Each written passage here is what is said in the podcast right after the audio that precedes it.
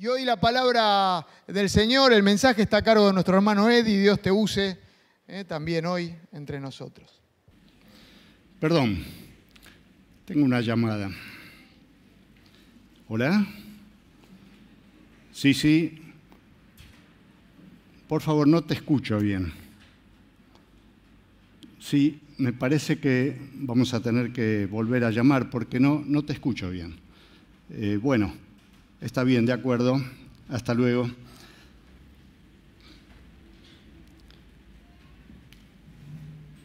Darse cuenta es el título del mensaje de hoy. Y saben, solemos utilizar mal una expresión, un verbo. Nosotros consideramos escuchar y oír como si fueran sinónimos, y no lo son. No nos hacemos mucho problema por esto, porque hasta por las radios, en los, programas de televisión, aún los que son profesionales de la palabra, la utilizan así y dicen no te escucho, cuando en realidad quieren decir que no te estoy oyendo. Escuchar es prestar atención a fin de poder oír y tiene que ver con la voluntad y la predisposición. Mientras que oír es poder percibir a través de nuestros oídos los sonidos y bueno, se complementa después con todo el proceso de las neuronas para que nosotros comprendamos todo lo que estamos hablando. Si no escuchamos, no prestamos atención, puede ser que estemos oyendo algo y no sabemos de qué se trata. Solemos decir, ¿me estás escuchando?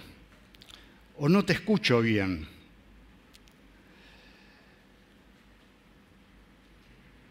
Y muchas veces pasa así. Nosotros no escuchamos. Y los chicos nos lo dicen así, con el reproche, con todas las fuerzas y la espontaneidad que ellos pueden tener. Entonces mi nieta, tan chiquita, agarra y me dice, abuelo, no me estás escuchando. Y tiene razón, porque a lo mejor no le estoy prestando atención. Algo semejante pasa con los verbos mirar y ver. Tienen su correlato, su paralelo con estos. Mi hermano en una forma jocosa suele decir, mira lo que te digo. Mirar es dirigir nuestra atención hacia un objeto, a una persona, y para eso también tenemos que prestar atención. Y ver es percibir a través de los ojos, porque a veces hasta puede ser que nosotros veamos sin prestar atención y sin ver, y no nos damos cuenta de lo que está pasando. Lidia a veces me dice, por favor, anda a la heladera y tráeme un frasco de mermelada que hay ahí en la puerta, en el escaparate de la puerta. Y yo voy, abro la heladera, miro así y le digo, yo no veo nada. Y me pasa.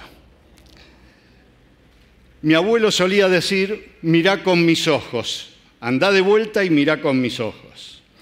Pero hay un elemento indispensable para que nosotros podamos ver, sin lo cual todo esto no funciona y es la luz.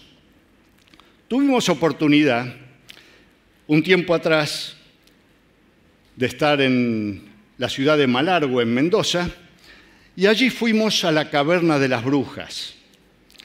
Uno se va adentrando en ese lugar, es una formación volcánica, y es, es, una caverna que tiene un montón de vericuetos y uno se va metiendo, los guías lo van llevando. En un momento dado dicen, apaguen los celulares, que no haya luces, y se apaga eso y nosotros no vemos nada. Podemos estar prestando atención, podemos abrir los ojos así, pero no hay luz y no vemos ni siquiera al que está al lado nuestro. ¿Qué permite el sentido de la vista? A lo mejor es una verdad de perogrullo lo que voy a decir, pero desde ya permite ver objetos, evaluar dimensiones, estimar distancias, apreciar movimientos, diferenciar texturas, tonalidades. Y con toda esa información nosotros podemos eh, analizar las situaciones en que estamos y de acuerdo a eso movernos, tomar decisiones, ir, venir, etc. Eh, la falta de cualquiera de estos sentidos para nosotros puede ser una limitación y hay muchas personas que lo tienen. Hipoacúsicos, personas que no ven bien. Y saben, los que somos grandes y hemos venido a esta iglesia años atrás, hemos conocido a un hermano que ahora está con el Señor, el hermano Samuel Bulgurgian abuelo de Marcelo. Y él quedó ciego de pequeño porque tenía una afección en los ojos y le pusieron algo que le quitó la vista. No era un remedio, se equivocaron, era otra cosa. Pero Samuel era inquieto, no se quedó, fue adelante en la vida y yo lo conocí a él como afinador de pianos. Y él vino a casa una vuelta acompañado con su esposa, hizo el trabajo, dio también la situación, vio la situación del piano, dijo, mire, esto está flojo, aquello más adelante habría que arreglarlo, se hizo un diagnóstico, lo afinó todo 10 puntos y cuando se iban, yo me quedé mirando desde arriba y él iba tomado del el brazo de su esposa. Y la esposa tiraba a la derecha y él tiraba a la izquierda. El ciego tenía más ubicación que su esposa y sabía para qué lado había que ir para retornar a la casa. A veces necesitamos en la vida otra luz para ver. Y vamos a ver un pasaje bíblico que está en el libro de Reyes, Segundo de Reyes, capítulo 6, y tiene que ver con el profeta Isaías. Dice así la palabra del Señor. Ahí lo pueden ustedes ir viendo mientras lo proyectan. Yo lo voy a leer este pasaje. El rey de Siria estaba en guerra con Israel y en un consejo que celebró con sus oficiales dijo en qué lugares planeaba acampar. Entonces Eliseo mandó decir al rey de Israel que procurara no pasar por aquellos lugares, porque los sirios iban hacia allá y tenían un ejército mucho más poderoso.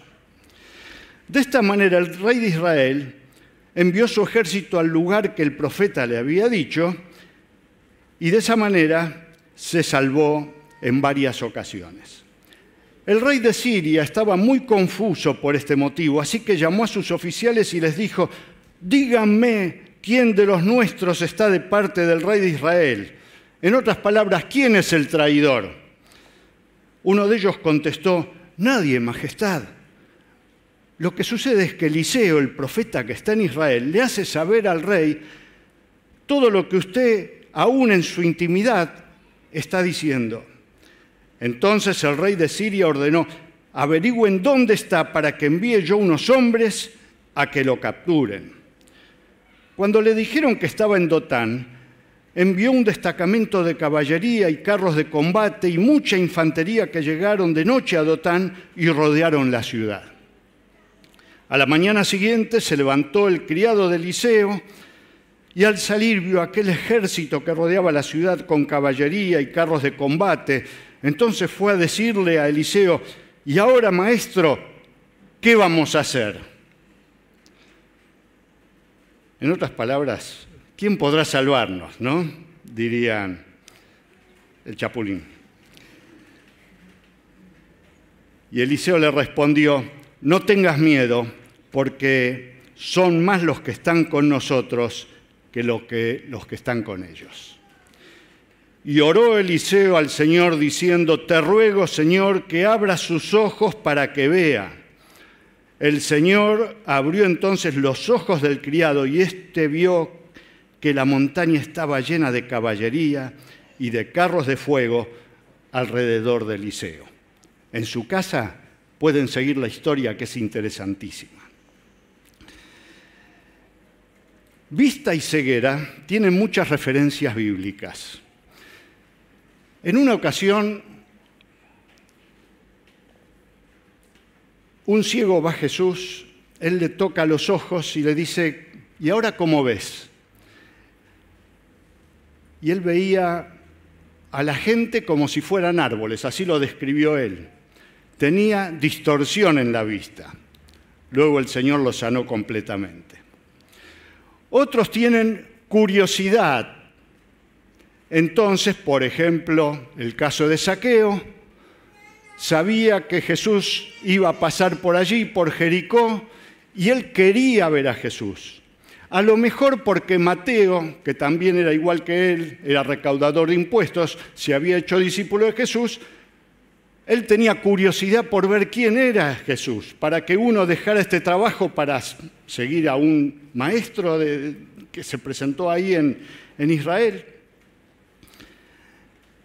Otros tienen interés genuino y saben que era tiempo de la Pascua y unos judíos griegos que, vivían en Grecia vinieron para celebrar la Pascua y se acercan a Felipe, el apóstol, el discípulo de Jesús, y le dicen, queremos ver a Jesús. Habrían oído de él y no se querían ir sin ver a Jesús. Otros, que eran dos de los discípulos de Juan el Bautista, que oyeron que Juan presentaba a Jesús y le decía, He aquí el Cordero de Dios que quita el pecado del mundo y lo presentaba de esta manera, arrepiéntanse. Estas personas que estaban con Juan,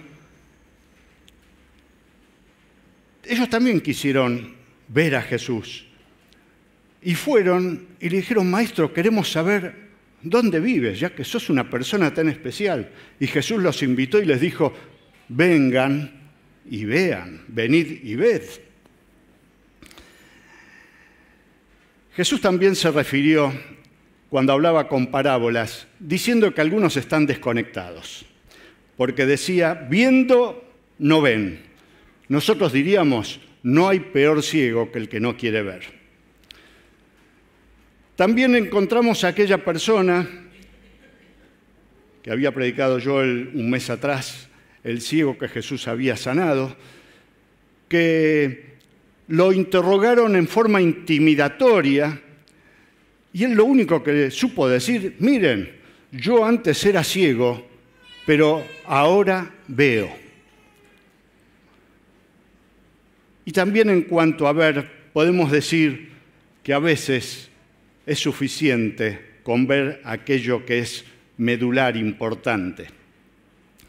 En el monte de la transfiguración fue Jesús con unos pocos discípulos, fueron allí a orar y se le aparecieron dos de los profetas, Moisés y Elías. Y hablaban ellos con Jesús y hablaban acerca de la muerte de Jesús, porque Jesús vino con ese propósito. Y después los discípulos ven que desaparecieron Moisés y Elías y vieron a Jesús solo estaban viendo lo suficiente, lo importante, lo medular.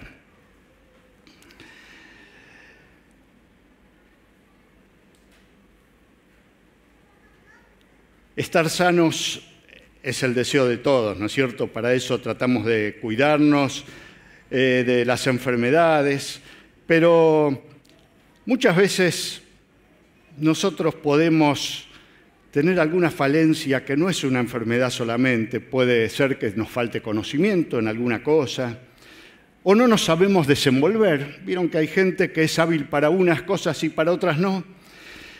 Otras veces no hemos estudiado y entonces no vemos.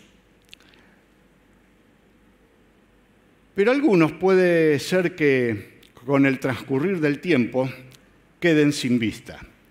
Es el caso de Isaac. Y lo pongo como ejemplo en este sentido. Dice la, la, Biblia que Isaac ya era viejo, entonces se oscurecieron sus ojos. Mucha exposición al sol en esos tiempos, cataratas que no se podían operar, no sabemos, pero esa disminución que tenía fue aprovechada por su hijo Jacob para engañarlo y robarle la primogenitura de su hermano. Y en la ley, en la ley que Dios había dado, dice en una forma muy enfática, no maldigas al sordo, ni le pongas tropiezo al ciego, sino teme a tu Dios, yo soy el Señor.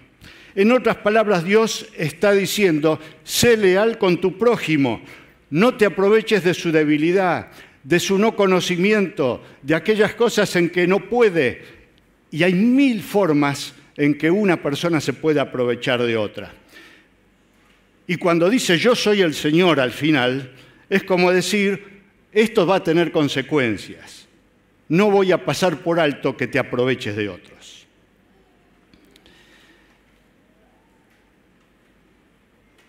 Muchas veces hay situaciones que oscurecen nuestros sentidos, no nos permiten ver, o vemos distorsionadamente, como antes habíamos dicho, o estamos como obnubilados y desconectados de la realidad. Y no se soluciona esto ni con anteojos ni con una cirugía. Saben, hay problemas en la vida que vienen y tienen este efecto. Problemas económicos, nos sentimos abrumados. A veces los problemas pueden ser financieros, hay respaldo, pero no contamos en ese momento para salir de la situación. Problemas de familia, problemas de enfermedades propias o de terceros, escollos en los estudios, parece que no entendemos y no podemos seguir adelante. Puede haber dificultades en la iglesia, el pastor diría, ¿y por qué no puede ser?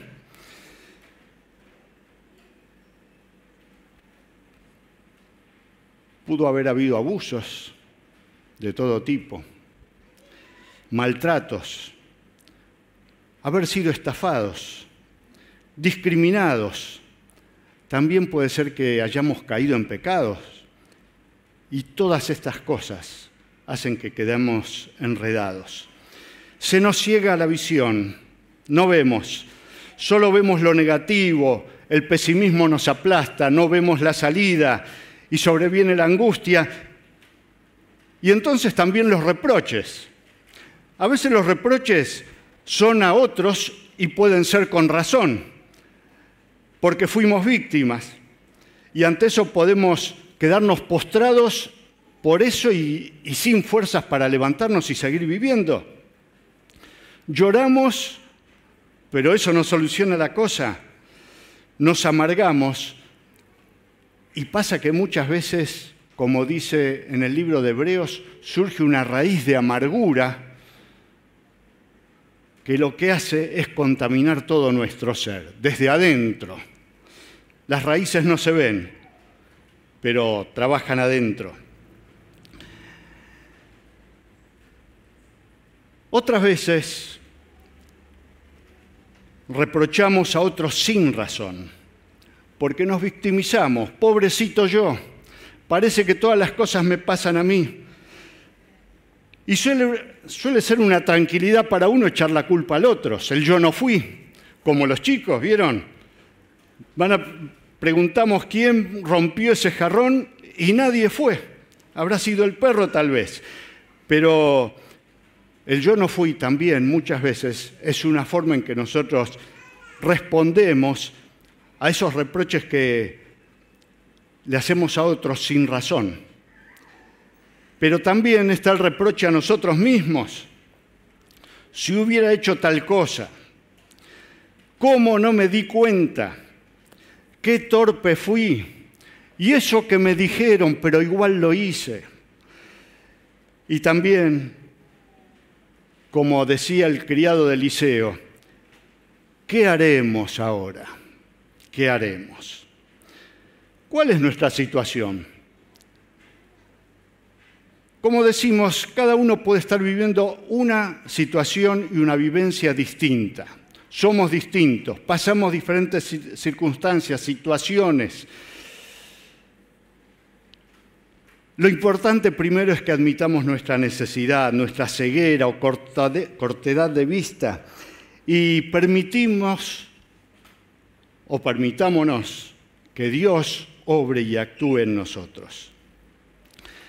Y dice así en el libro de Hebreos, asegúrense de que nadie deje de alcanzar la gracia de Dios o que brote una raíz de amargura, antes hacíamos referencia, y te contamines o contamines a otros.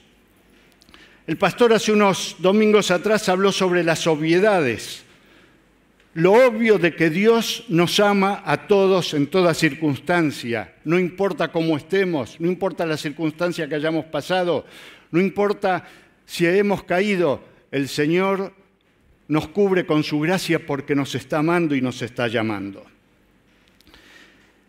Y yo quería mencionar algunos recursos que tenemos en el Señor, algunas cosas que desde ya que conocemos, pero saben, a veces no hace falta o no es suficiente conocerlas, sino poner en práctica estas cosas.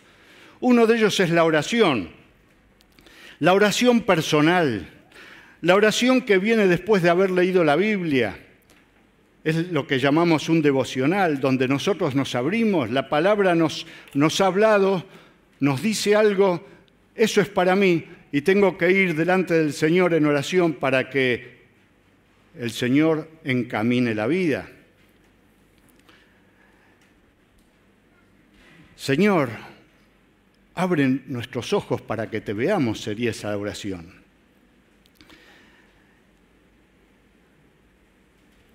O dirigí tu mirada al Señor porque hay una promesa que dice que Jehová está contigo como poderoso gigante. Si vos pones tu confianza en el Señor, vas a estar acompañado, no estás solo, estás con el Señor y como un gigante. La oración también tiene que ver con los hermanos, no solamente orar juntos, orar en familia, pero orar también con los hermanos. Y hoy hablamos de los GPS. Hermano, no dejes de participar en un GPS. Es parte de los recursos que Dios te da para que vos te des cuenta de tu situación o puedas salir de alguna situación negativa. Ora con los hermanos. El poderoso ejército celestial se ve con los ojos de la fe, que no es imaginación. Lo que vio Giesi, el criado de Eliseo, no era una imaginación, era lo que realmente pasaba en aquello que nosotros no vemos con los ojos físicos.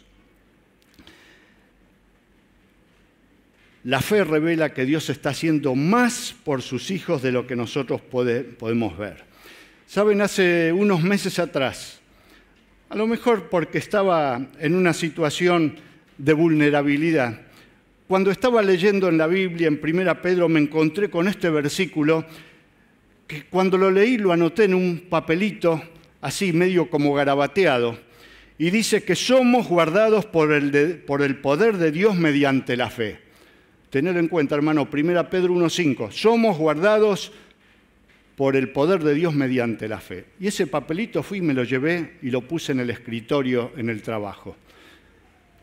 Menos mal que nadie lo arrancó, pero yo vez tras vez lo miro y recuerdo y doy gracias a Dios porque el Señor nos guarda cuando nosotros depositamos nuestra fe en Él. Dijimos la oración, otra cosa es el servicio. Nosotros no podemos estar inactivos. Tenemos que hacer algo. Dios nos dio la capacidad para hacer diferentes cosas. El pastor hoy, el domingo pasado o el anterior, había hablado sobre el servicio. No te quedes sin hacer nada, no te quedes inactivo. Hermano, no calientes el banco, en otras palabras, no lo dijo así, pero yo lo digo. No te quedes ahí. Algo podés hacer, pequeño o grande. Y sabés, cuando vos servís a los demás, sea en la iglesia o fuera de la iglesia, bendecís a otro y te bendecís vos mismo. Son las leyes de Dios.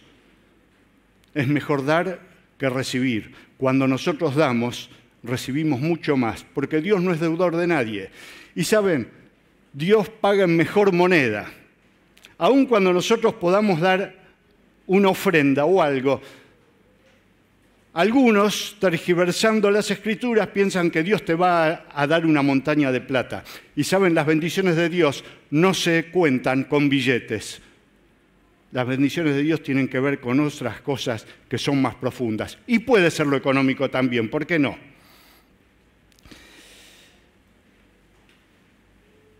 Otro más de los medios que el Señor pone es la palabra de Dios. Dice así en Proverbios 4, 20 y 21, atiende a mis palabras, hijo mío, préstales atención, jamás las pierdas de vista, grábatelas en tu mente o en tu corazón, según la versión. Atiende a mis palabras, hijo mío. Miren, lo mejor que yo puedo decir, esto lo dice el Señor, pero lo mejor que yo le puedo decir a mis hijos y a mis nietos es que atiendan lo que la palabra dice para sus vidas. Que conozcan al Señor, que se conduzcan correctamente. Leer la Biblia es el ABC, es el comienzo, pero no es un comienzo para decir, ah, terminé, la ley de punta a punta. Esta Biblia me acompaña hace muchísimos años y tiene un montón de anotaciones al margen tiene un montón de subrayados, pero resulta que cada vez que la leo, pese a haber leído algunas partes un montón de veces, me doy cuenta, como antes ese versículo que, les expresé, que el Señor me está diciendo algo y a lo mejor no lo tenía subrayado y dijo, ¿cómo se me pasó? Porque la palabra de Dios es viva y habla a nuestros corazones cuando nosotros sabemos abrir nuestros ojos sabemos abrir nuestros oídos ¿eh? y nos damos cuenta. Decía que el ABC es leer la Biblia, pero asistir a las clases bíblicas que hoy justamente vamos a comenzar es una bendición donde junto con otros nosotros compartimos de la palabra y podemos traer nuestras dudas y podemos hacer ver a otros también aquello que fue para nosotros una bendición amplía nuestros horizontes conociendo la voluntad del Señor. Nos ayuda a conducirnos en la vida. Obtenemos sabiduría para tomar decisiones y aprendemos de los aciertos y los errores de los demás. Hay un versículo, ponelo Hernán por favor. Este versículo para mí tiene una importancia grandísima porque evita que nosotros nos hagamos chichones golpeándonos o nos caigamos. Y dice, todo esto le sucedió a nuestros antepasados, dice el apóstol Pablo, ¿eh? como un ejemplo para nosotros y fue puesto en las escrituras como una advertencia para los que vivimos en estos tiempos últimos.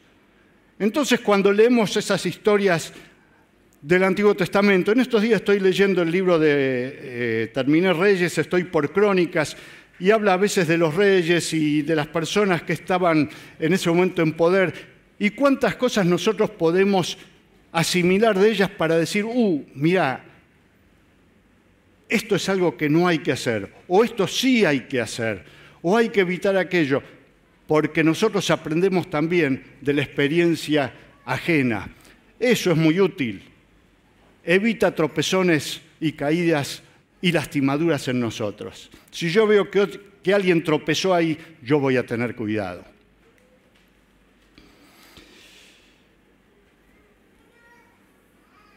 Los recursos espirituales están a nuestro alcance aun cuando no podamos verlo. Porque antes dijimos que nosotros necesitamos luz para ver, si no, no veíamos. Y Jesús dijo, yo soy la luz del mundo, el que me sigue no andará en tinieblas, no estará en la caverna de las brujas, ¿eh? sino que va a ver cuando está fuera, como cuando está fuera. Y también dijo, el que viene a mí, yo no le echo fuera. No solamente nos da luz para entender y ver, también nos está invitando, vengan a mí, que yo tengo algo para darles para que su vida sea distinta. Y cada una de las personas que vemos en los evangelios que se acercó al Señor, Él tuvo algo que decirles con una invitación para que esa persona pudiera tener aquello que solamente el Señor puede dar.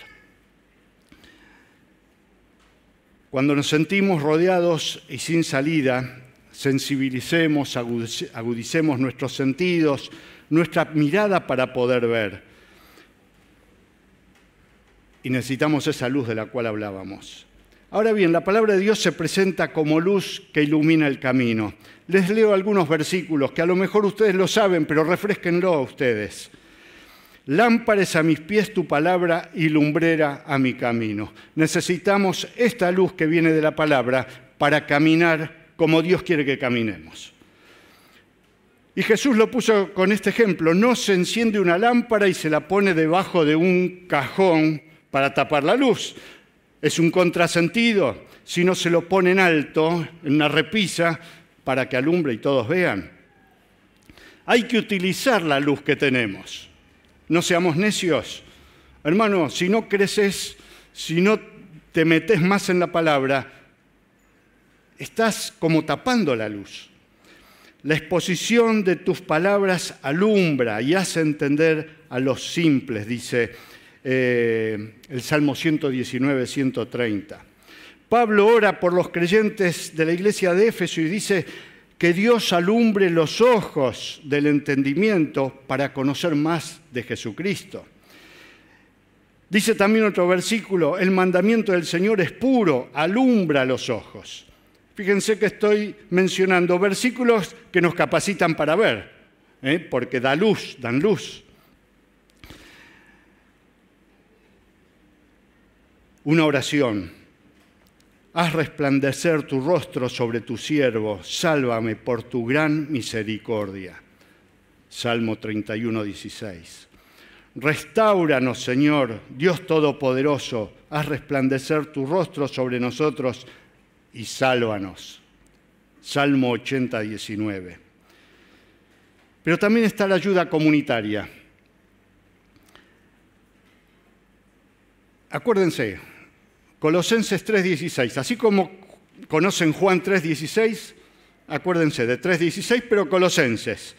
La palabra de Cristo more, que viva en abundancia, quiere decir con toda la riqueza en ustedes, instruyanse y aconsejense unos a otros. Quiere decir que la palabra, y esto hacemos cuando predicamos, esto hacemos cuando damos una clase bíblica, esto hacemos cuando testificamos a otros, no solamente fue luz para nosotros, lo hacemos para con los demás. Instruyanse, aconsejense, ayúdense unos a otros. Darse cuenta. ¿Lo ponemos en primera persona o nos miramos a nosotros mismos y nos decimos, darte cuenta, que yo me dé cuenta. Tengamos oídos abiertos y vista correcta.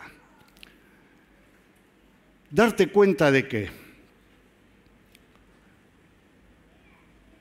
A lo mejor el Señor está cerrando puertas y no permite cosas. Pablo estaba saliendo si no me equivoco, en su segundo viaje misionero, y querían ir a predicar el Evangelio y resulta que se les cerró la puerta. No pudieron ir a Asia, lo que sería la zona de Turquía actual. Después quisieron ir a Bitinia, perdón, eh, no Betania, Bitinia, y tampoco pudieron Pero resulta que vino después la visión y dijo, pasa Macedonia y ayúdanos. El Señor abrió la puerta de la necesidad en ese lugar. ¿Estaremos haciendo algo mal? Pidamos al Señor humildad para pedir ayuda y consejo. ¿Hemos tomado decisiones erróneas? ¿Quién no las toma? Metemos la pata cada dos por tres Pidamos capacidad de corrección para rehacer el camino. ¿Te soltaste de la mano del Señor para hacerla tuya a tu manera? Y a veces nos pasa. Volvé al Señor, levantá las manos de la fe, que Él te las va a sostener y te va a levantar. ¿Heriste o agraviaste a alguien? Acércate, pedí perdón, restituí, restablecí la paz. ¿Sucumbiste frente a la tentación? ¿Caíste en pecado? dañándote a vos, dañando a los demás, pedí perdón a Dios en primer lugar y acércate a esa persona y volvé a andar y caminar por el camino correcto. Necesidad sanidad, sanidad física, emocional, espiritual. También los recursos están en el Señor. Roga por gracia del Señor sobre tu vida. El Señor está dispuesto a eso. Para eso está con nosotros. Y hay algo más. Escuché esta frase y después tengo otra más. Si no tenés paz, revisa tu relación con Dios. Si no tenés paz, si estás en desasosiego, si sentís que adentro algo te hace un cosquilleo raro, no te sentís bien, revisa tu relación con Dios. A lo mejor ahí está el quid de la cuestión, lo medular, lo sustancial, y vas a ganar tiempo, vas a ganar dolores de cabeza, vas a ganar tranquilidad y tantas cosas. Había un paralítico que estaba junto con otros que estaban esperando a ver si se movían las aguas, porque el que primero llegaba era sano. Y Jesús va y le dice, ¿querés ser sano? Porque las probabilidades de que él llegara no estaban. Estaba lejos y encima paralítico. Si alguien oía un murmullo de agua, lo primero que hacía, si estaba al lado, se tiraba. Pero le, preguntó, ¿vos querés ser sano? A veces no queremos ser sanos. ¿Querés ser sano?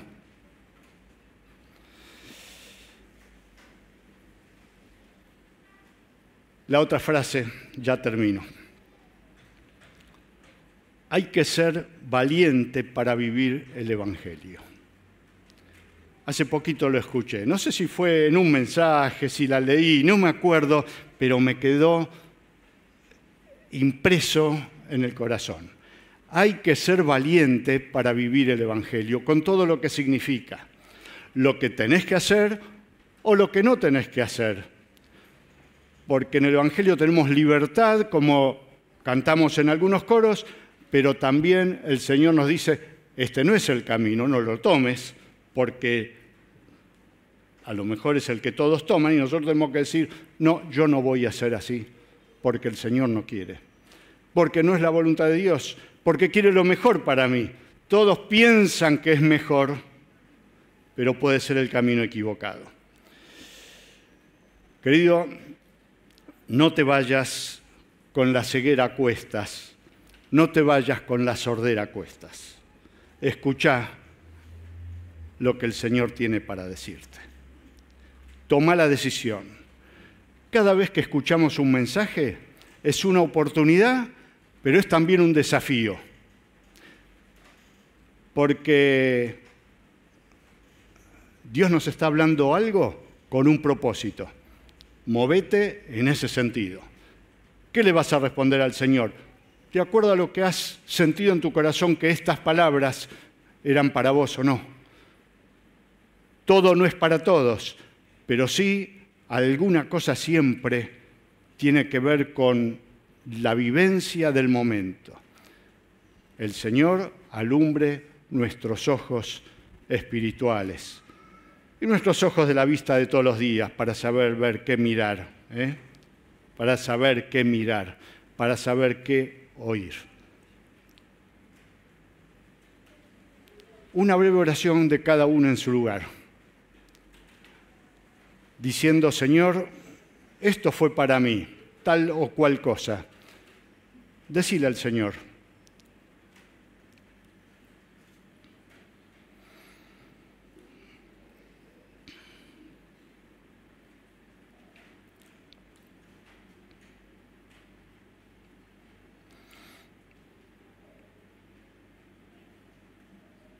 Gracias Señor, porque la exposición de tu palabra alumbra, el acercarnos a tu palabra alumbra y hace que podamos ver. Señor, ponemos nuestras vidas, pongo mi vida, pongo mis necesidades, pongo aquellas cosas que me estás hablando, me estás diciendo para que las cambie y ande conforme a tu voluntad. Te pido que esto pueda aplicarse en la vida de mis hermanos también. Y pido, Señor, que si alguno todavía no abrió su corazón a ti, hoy pueda tomar esa decisión que va a ser la mejor decisión de su vida. Que estés hablando a cada uno conforme a la necesidad pero principalmente, Señor, aquellos que están cargando en sus vidas con tantas cosas y que, los, que necesitan es acercarse para que tú los levantes. Viniste a morir por nosotros, por nuestros pecados, por nuestras maldades, por nuestros yerros. Señor, pedimos perdón y ayúdanos a vivir como tú quieres que vivamos